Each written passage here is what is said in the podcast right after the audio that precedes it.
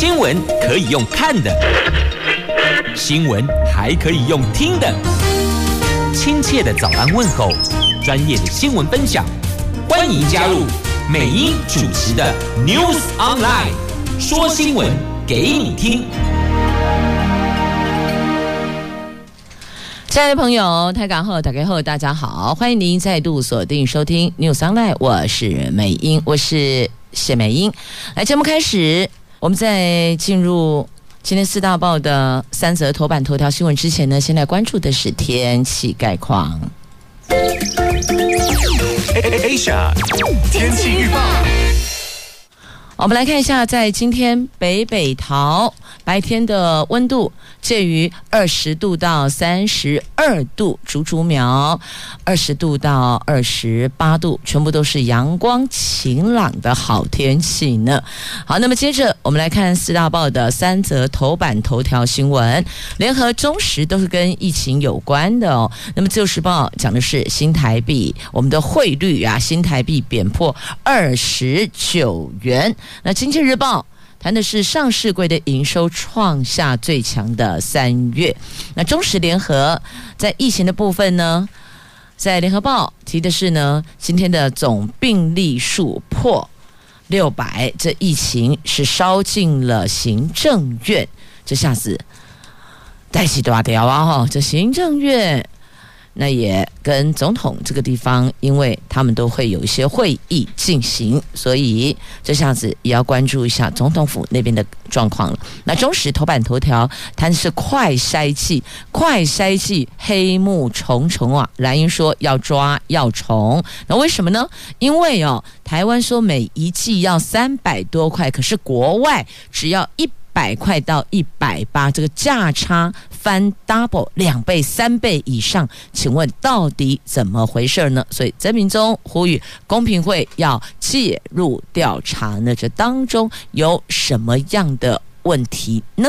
好，这个是在今天的中时头版头条带您一起来关注的。好，当中到底有什么秘密呢？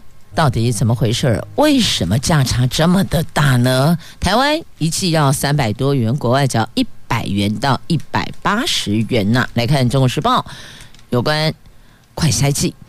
疫情升温，民众对快筛剂的需求升高了。指挥中心说，已经签订八百万剂快筛试剂共同供应契约，价格可望更亲民。但是国民党立院党团质疑，快筛试剂的价格过高，竟然是其他国家行情的好几那国民党团书记长质问万美玲质问啊，是有人在发国难财，在赚黑心钱吗？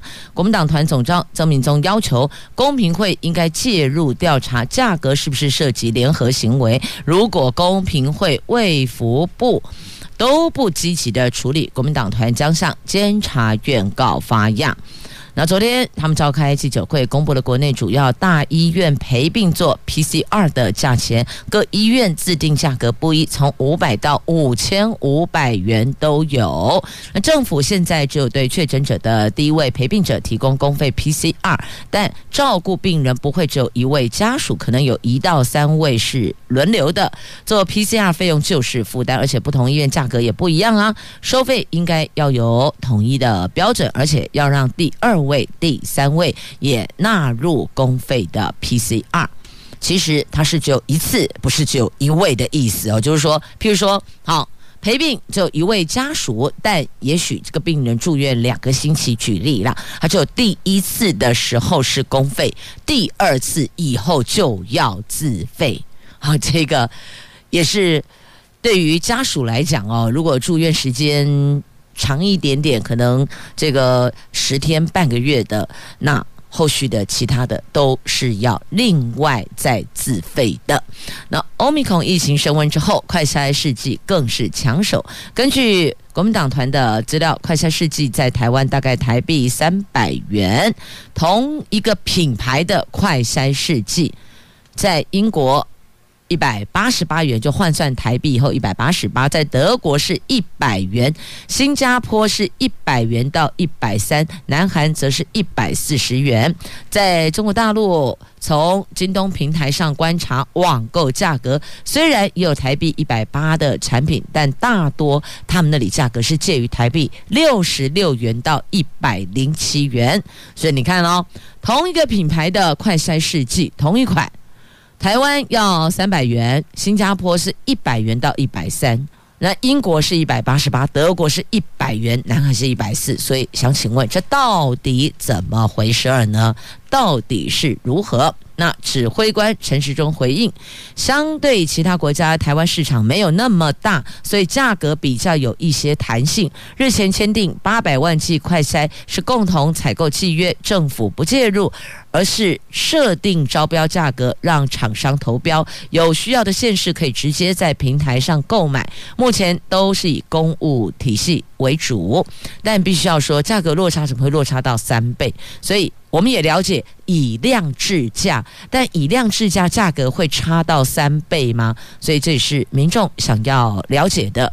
那这个部分政府有责任要说清楚，因为还是有民众必须要自费的部分，亦或者如果今天是公帑采买，但公帑也都是国民所缴纳的税款，所以是有责任要。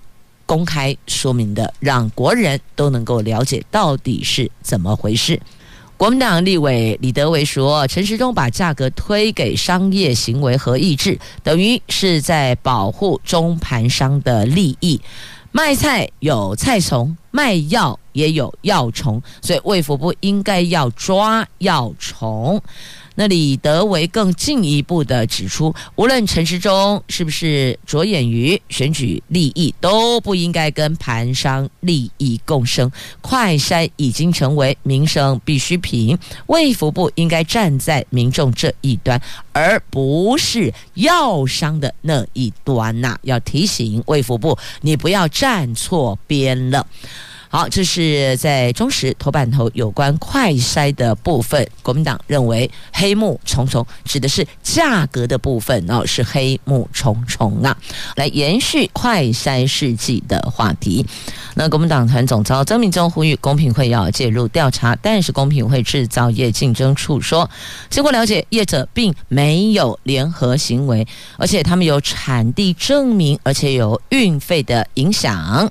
也强调，根据纾困振兴条例的规定，如果有哄抬价格、囤积行为，是有刑责的，请业者遵守规定。好，那必须要说，确实有运费影响，但我们要问的是，我们隔壁邻居南韩跟新加坡，对于同一个品牌、同一款的一样的东西啦，他们的价格。跟我们的价格为什么落差这么的大哦？即便有所谓的以量制价，但价格会落差到翻三倍吗？一百跟三百，所以想要问一下，到底是怎么回事？我们也同意会有运费的影响，但是南韩跟新加坡都在亚洲地区，马德丹内虎鲸，所以运费有影响到这么大吗？这个确实是有必要说清楚的哦。那为什么我们的快筛剂啦，还有 PCR 的收费这么的贵呀？消基会的董事长黄宜腾他说，主要原因在于政府没有提供免费或是公费快筛服务。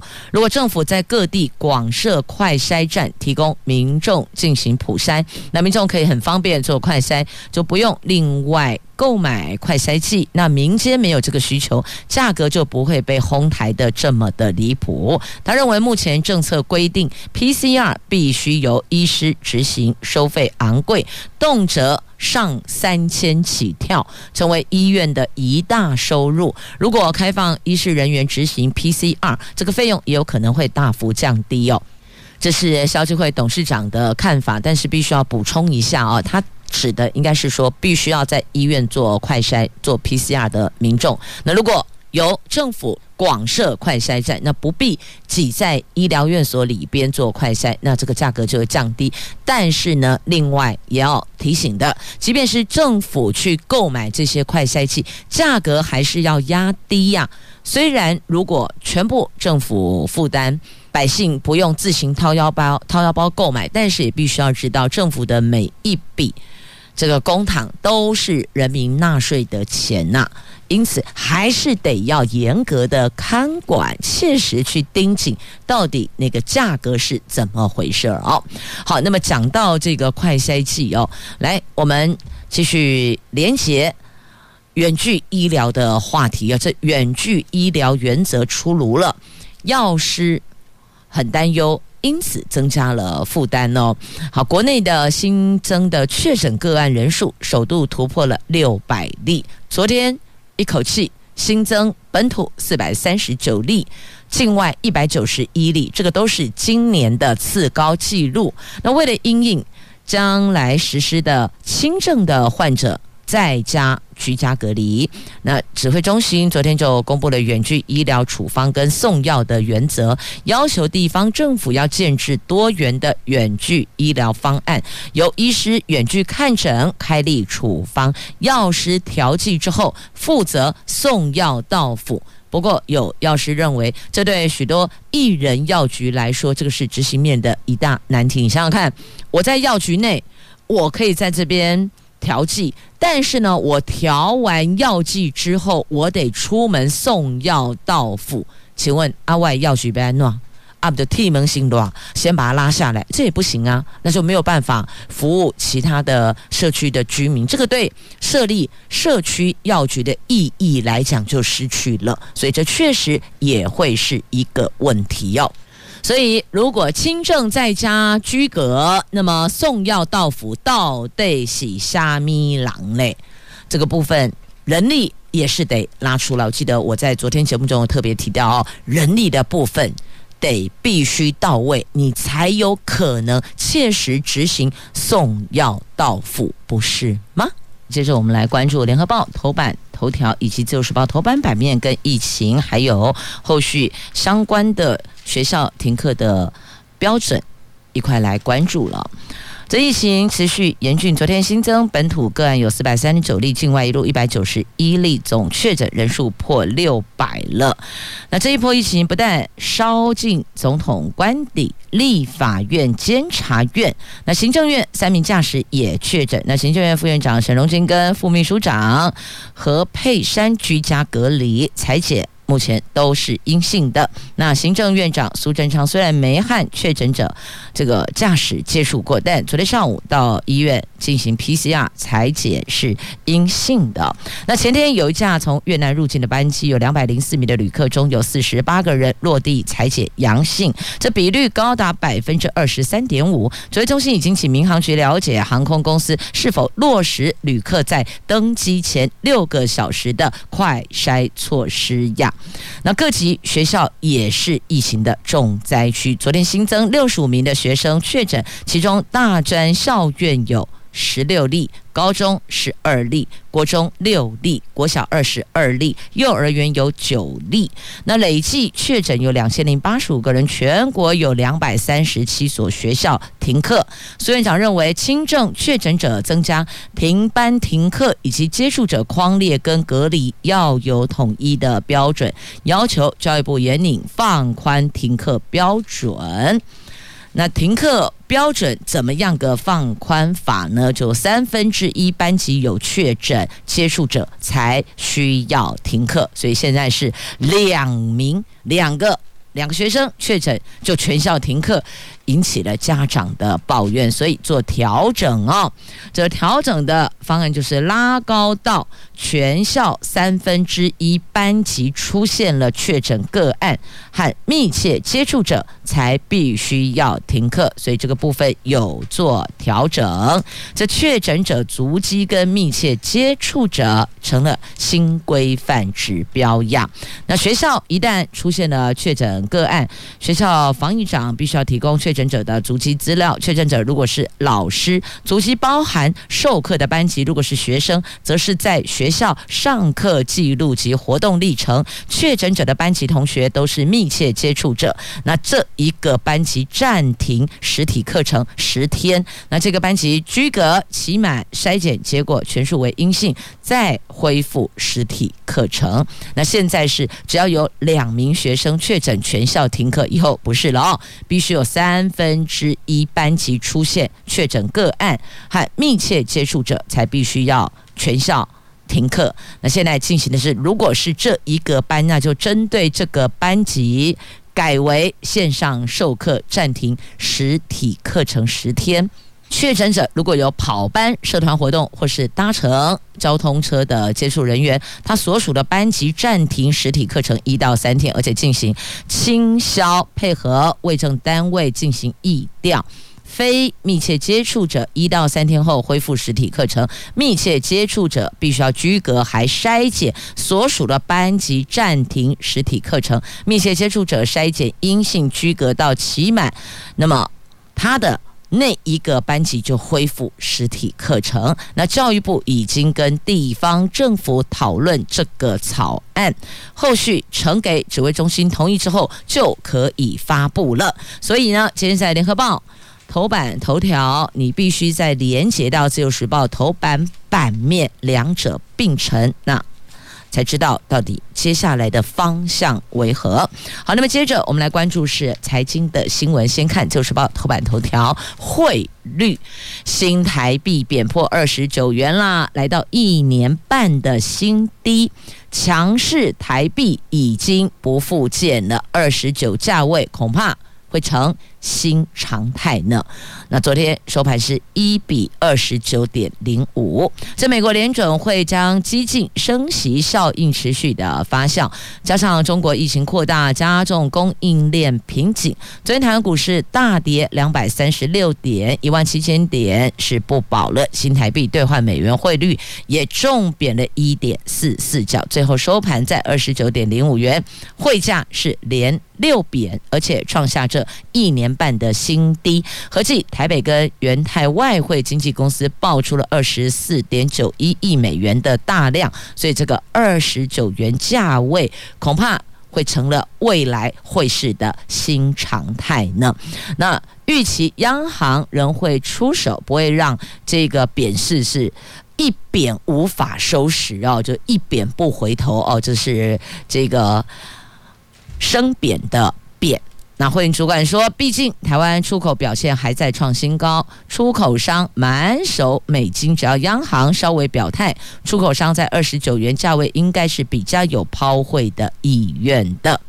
好，那么接着再来看《经济日报》头版头条的新闻，这上市柜的营收写下最强三月，上市柜公司三月天不。但呢，这个本来好像第一季可能交易上来讲，营收上来讲不是畅旺的这个时节，但是呢，发现今年嗯，是哟，今年三月还不错，尽管受到了战争跟疫情的变数威胁，但是受惠工作天数恢复，那三月份合计营收达到了三点八二兆元，是连续十三个月超越三兆元，月增百分之二十三点八，年增百分之十四点二，改写。的史上单月第三高纪录，也是史上最强三月。同时有一百八十二家公司营收创新高，这是二零一五年以来的第三多呀。那法人估计第一季的获利会连四季冲上兆元呢。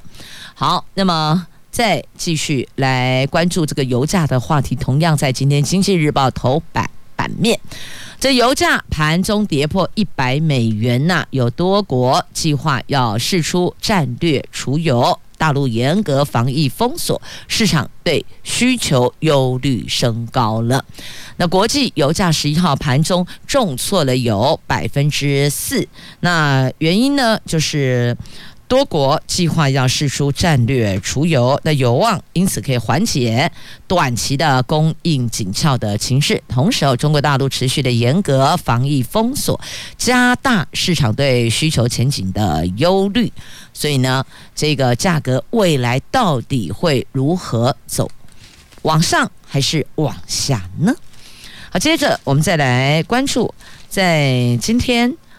联合报头版下方的新闻呢，来看一下这个法官法案卡关了，要征碳费可能得往后延，得延到二零二四年喽。但他们拼今年完成立法，费率喊价则还没拍板，环保团体批要这拖累二零五零年的净零目标。这因应欧盟碳边境调整机制，俗称我们就叫做碳关税啦。台湾规划对每年排碳二点五万公吨以上的排碳大户要征收碳费，但是授予碳费收取机制的温室气体减量以及管理法修法草案还卡在行政院，征收对象以及费率也还不明朗。环保署长张子静说，希望今年完成立法，明年建立执法制度，在二零二四年可以开征碳费呀。不过呢，回想去年十月。环保署长在立法院说，最快二零二三年就会订定每公吨碳费金额，而且在同一年，也就是二零二三年开始课征。那昨天的最新说法，等于征收的时程又往后推迟，推迟一年。环保团体批评，可能拖累二零五零年净零目标的实施。好，这个是在今天联合报头版下方的新闻。来继续呢，我们来关注的话题在今天中时头版下方，我们来看一下啊、这个对美国军购，国防部首提四不，我们不买第二座长城预警雷达，还有美国的除役军舰阿帕奇，还有黑鹰直升机这四个，我们谢谢。再联络，这川普拜登政府对台湾军售案比以往还要密集，而且这个军购的金额是屡创新高啊！美国国会又一直有提案，要求行政部门要加强对台湾的军售。美国新一波对台湾军售重点到底在哪里呢？军火圈有很多的传言，国防部存在立法院一次说清楚，对美国军购案有四步，包括。不买第二座长城预警雷达，不买阿帕奇直升机，不买美军除役军舰，也不买黑鹰直升机呀、啊！这立法院外交及国防委员会昨天举行的联席会议审查妨害兵役治罪条例的修正草案，但受朝野立委的质询重点还是在对美国军购案。国防部出席官员答复虽然很短，但是很清楚、很明确，希望外界不要再以讹传讹了哦。这传来传去，我们都快把美国政府买下来了，是不是呢？所以告诉你，我们有四不哦。这个军购虽然屡创新高，金额啦屡创新高，但是我们还是有一些原则的哦。那还有这个直升机。有这个夜视装备太贵，就夜间夜间照明的装备太贵的空军也放弃哦，不买了。那么海鹰反潜直升机采购审查当中，那虽然预算通过，但是呢，这后续可能还是要再追加，因为现阶段的钱就是不够啊。好，那么接着再来关注同样在中时头版下方的新闻呢，来看一下这个，因为上海疫情。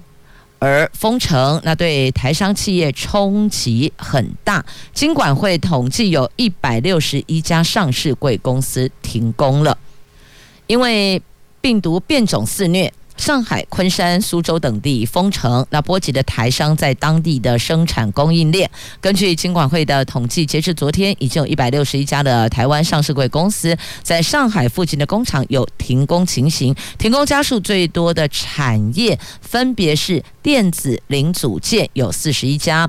电机机械有十六家，电脑及周边有十五家，还有其他的电子业有十五家。那业者也说了，上海封城确实对台商影响很大呀。这后续还要再观察，到底要停到什么时候？那么封城的状况会再扩大吗？还是会收敛呢？好，那么接着再来关注在今天《自由时报》头版下方的新闻，来看一下这个台北市的美和市弊案。美和市弊案查出图利日盛生，那所以他们前联开处长被判十年有期徒刑定谳。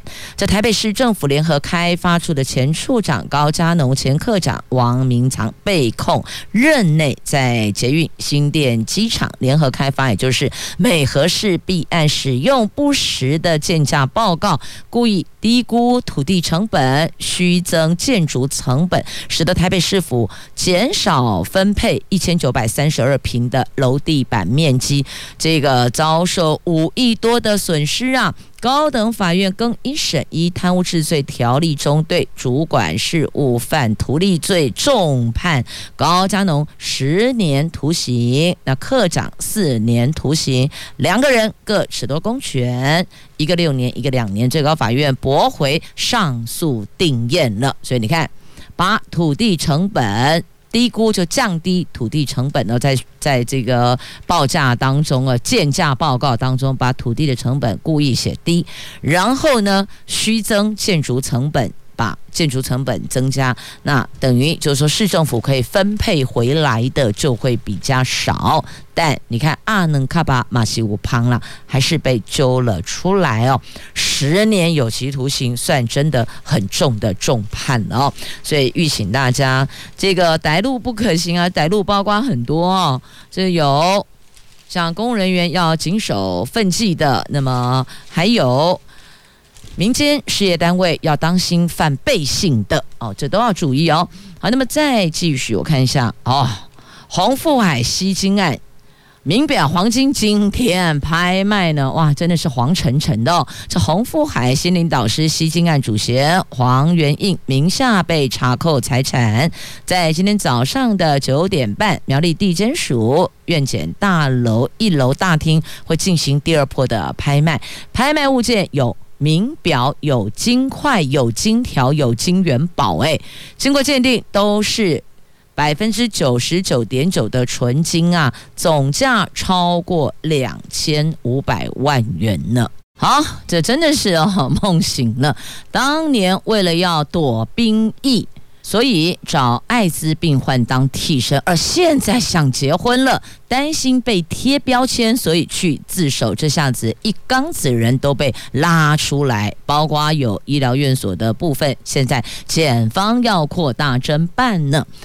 这话说，想当年因为不想当兵，竟然去找艾滋病患者冒名顶替做体检验血，那顺利的躲避了兵役，但事后。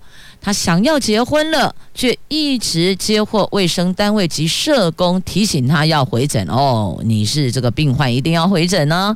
他很担心哦，会弄假成真被贴标签，所以主动向台北地检署自首。那地检署查出有六个人，大概各自花两到三万元不等。找同一名的艾滋患者顶替体检，顺利的逃过兵役，这个可就涉嫌犯了妨害兵役条例跟刑法伪造文书等罪。因为这六个人都认罪了，所以北检十一号给六个人缓起诉一年，但是各必须要支付公库两到三万元。那我想问的是，那现在他需不需要去把原来该当的兵、该服的役？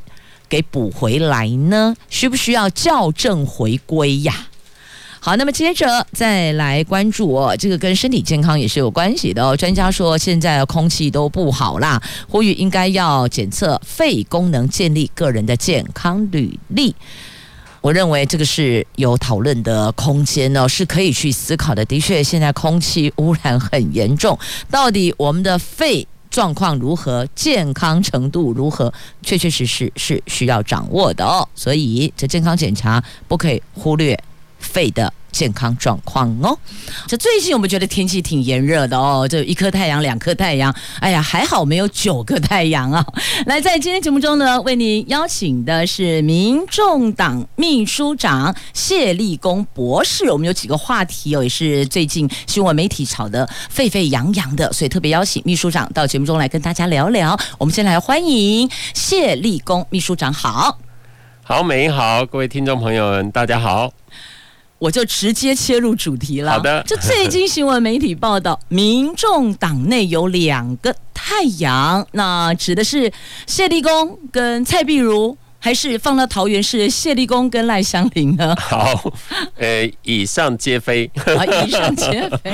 好，来，不好意思，我我来解释一下。好，当然大家看到这两个太阳哈，一开始可能大家。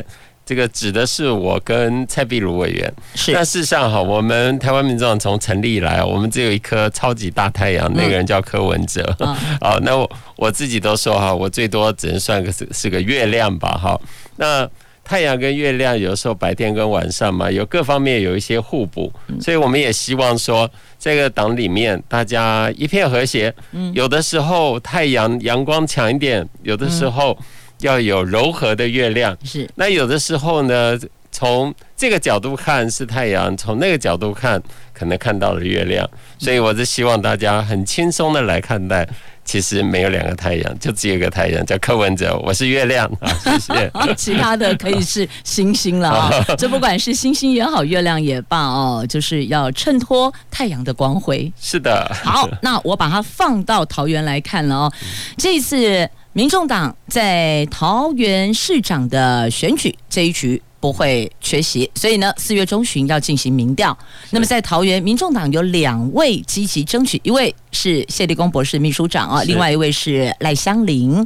那接下来我就要请教您哦，有人说了哦，这个民众党在桃园插旗，那坊间传闻啦，小蓝讲民众党好像比较偏蓝。那如果民众党来参会这一局，感觉似乎是比较有利于民进党。那您的看法呢？好，呃，其实这个我觉得这个是普遍可能有点比较刻板印象啊。其实我们每次都说，我们既不是小蓝，我们当然也不是小绿，我们是大白，我们是白色的力量。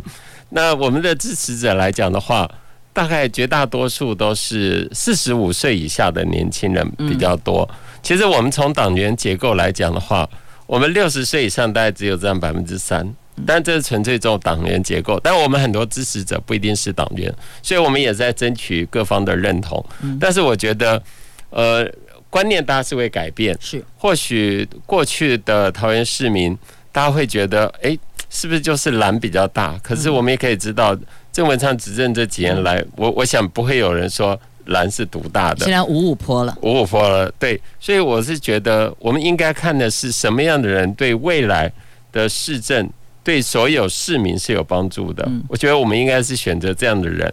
那至于说到底哪一个人是最适合的，那我想，但还是要选民，我们桃园市民来做抉择。那我们是希望，因为我是桃园市民，我们希望呢，这个来角逐百里侯的，对桃园要一定程度的认识，他才知道。如果当选了，未来要把桃园带往哪里去？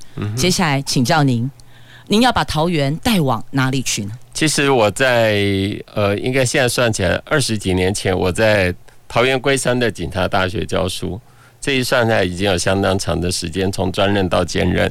那另外我在移民署担任署长期间，其实我经常跑桃园市。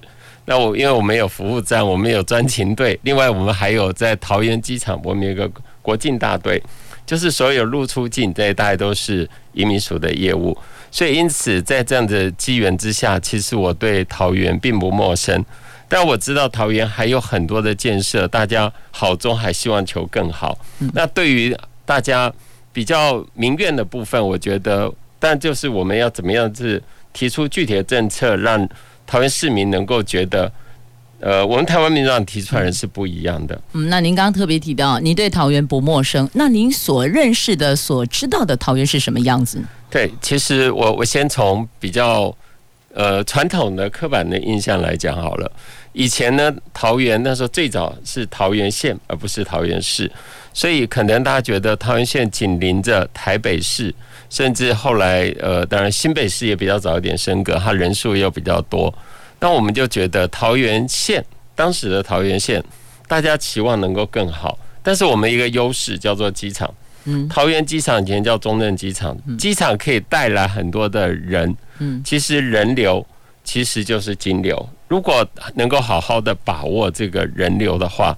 其实桃园市得天独厚，所以每年有几千万人次。所以你想在航空城这个区块有所发挥了，我听起来是这个样子。没有错，而且我的概念不是传统的特定区域的航空城，而是整个桃园市都可以作为航空城。航空城的上中下游的产业，不只是把人带进来，其实我们还有很多的呃高科技产业。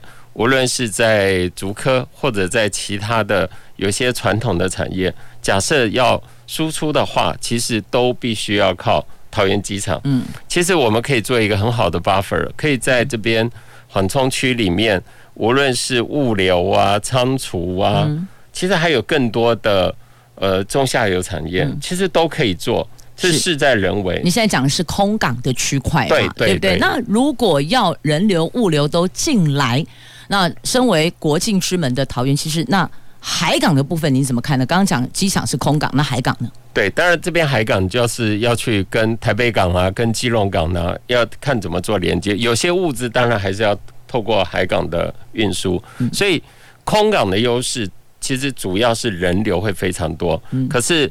以 COVID-19 之后这两年来，其实航空业者，呃，如果说是以旅客的量，当然是下降的非常多。对。可是其他的未必哦。嗯。对不对？我们不一定，我们货物的量，其实你看，开玩笑讲，你看那个股票都上涨了，你就知道这个行业是 OK 的。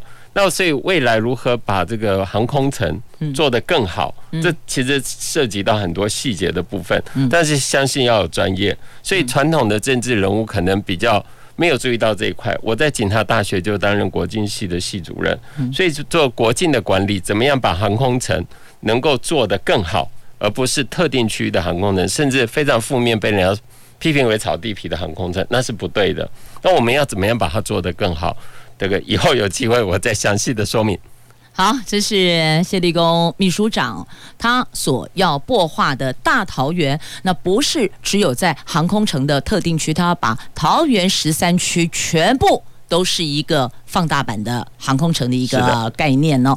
好，那这是谢立功秘书长。他要来争取民众党提名成为桃园市长参选人，他所抱怀的一个目标跟想法哦。我们聊的主题呢是跟桃园这块土地有绵密结合的，因为谢秘书长正在积极的争取成为民众党桃园市长提名参选人。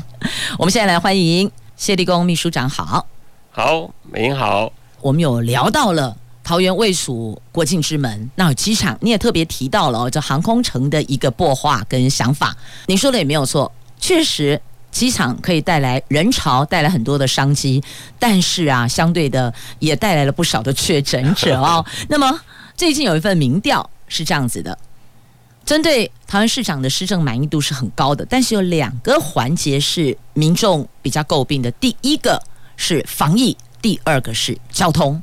所以我想接下来要跟你来聊聊桃园的交通。好的，呃，其实我想防疫的问题，我可以简单的说一下。同样，因为过去工作经验以及专业领域跟国境管理有关，所以我晓得有些是属于中央的权责，但是有一点防疫旅馆的管理，当然跟地方政府是有关系。是的，所以呃，作为一个桃园市长，我觉得未来很重要，就是知道。如何跟交通部、跟中央相关部会去打交道？因为你有你的专业，你就知道要去跟中央要什么，或者希望中央不要给我什么。所以我觉得这个部分，我想这这应该算我的优势，我会努力。那另外一部分，当然谈到交通，前阵子我也看到一份民调，大概就是路面的这个 坑坑巴巴，是大家蛮蛮有感的。但是我觉得这个部分。简单讲，这是执行力的问题。也就是说，呃，就像美英您担任市议员，你去监督市政，这其中有一个部分就是你有多少预算，你做多少事。嗯。可是你这个预算有没有如实达到它的品质这种要求去做完？不是一条路铺了就算了，你的路有没有铺好？你什么时候施工？其实太多的这些。这也是技术啊！这其实这每样事情都是专业，还有品质的问题，它夯实不佳，所以下个几场雨之后，它又变凹洞了。对，这以前我在基隆就很有感觉，连基隆市政府前面那条路都常常坑坑巴巴的，所以很多人就很抱怨，说应该不是说因为多下雨就会如何，也不是因为单纯只是有重车压过去就如何，而是说你到底你的品质有没有办法做得好。这看你监工会不会做啊？所以我觉得这个工程的品质不好，说实在就是执政者有没有用心。如果你真的用心，我我不觉得这有这么难度，都已经可以上太空了。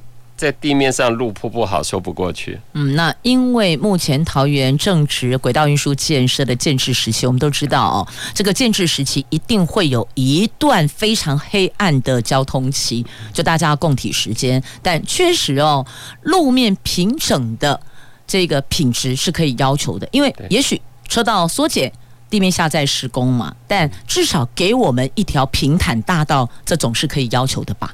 对。所以我觉得现在轨道运输是大家呃，比如说至少以桃园来讲的话，这段时间绿线呢、啊，我们过去讲了好几条不同的路线，但是你也涉及到你有总共有多少钱，你有多少钱，你又能做多少事，那当然会把优先顺序 priority 把它列出来。嗯，但是很重要就是我们在做这些的时候有没有配套做好，否则你不能说。我大目标，我是要做捷运啊，我是要做什么？那我要高架啦，或者我要地下啊。那因此，难道我交通就可以每天这样乱？只要找到是说我我看未来十年，难道我这十年一定要那么黑暗吗？我觉得未必哦。这还是你会不会做的问题。如果你会做得好，一定可以把那个负面的因素降到最低。这么说吧，台北市也是曾经经历过很长一段的捷运建制时期的交通黑暗期，但至少路面是平整的嘛。对，是好，这个是交通部分。那么防疫的区块呢？你也提到，防疫旅馆是市政府管辖权范围内，是我们可以来主导跟去可以做的更好管理的。对，诺福特的事情其实绝对跟市府的管理还是有关系的。好，那接下来还有一个问题要请教你，这个可能就比较尖锐一点点了哦。桃园它就是一个都会乡村的融合体，所以要挑战百里侯跟像美英参选市议员，这是两种不同的格局。那么要角逐百里侯，要争取市长，在桃园来讲，一个地缘，那另外一个就是媒体，那地缘政治很重要，所以我想请教秘书长。是什么样的自信让您想要来争取成为民众党桃园市长提名参选人？好，呃，我想这样说，我过去在大学教书，那我有博士学位，我做过教授，担任系主任，所以在学术的专业上面跟桃园有关的，已经我刚才做了说明。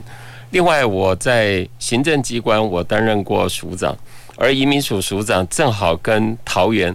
是非常 match 的。一方面就是桃园机场的部分，另外桃园是呃移民新住民非常多的一个城市，移工是全台湾最多的。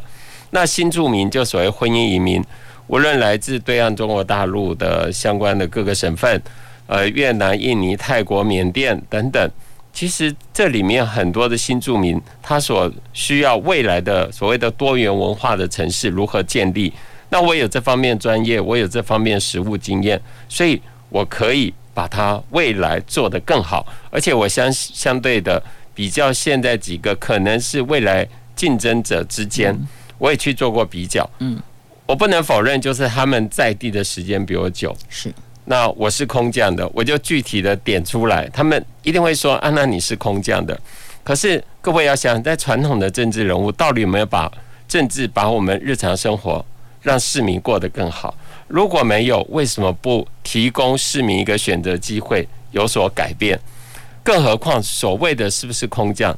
越来越呃成熟的民主政治，有的时候并不太在意你到底是不是空降，而在意的是你能够在未来四年、八年是不是可以把事情做好。如果用同样逻辑的话，陈菊有没有空降呢？那赖清德当时有没有空降？他们一个在宜兰，一个在新北。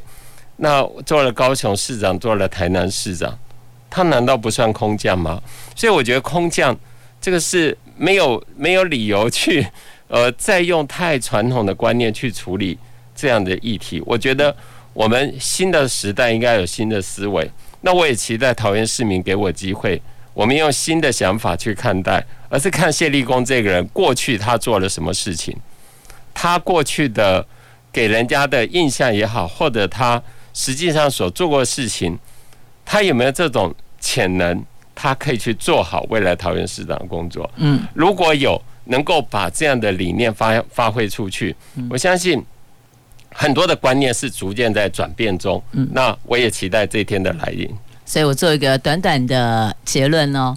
谢立功秘书长要用他的能力去打破传统的地缘政治的藩篱，同时也认为直辖市要的是有能力的执政者，而不是问他从哪里来，是不是这个结论？对，没有错的。今天在节目中邀请台湾民众党秘书长谢立功博士到节目中来争取您的支持，您是否认同呢？四月中旬有一份民众党的民调，那谢立功博士希望能够得到您的支持。那在这里也祝您能够心想事成。好，谢谢谢立功秘书长。是，谢谢我是谢美英，所以我们双谢在空中就谢谢大家收听了。我们下次空中再会了，拜拜。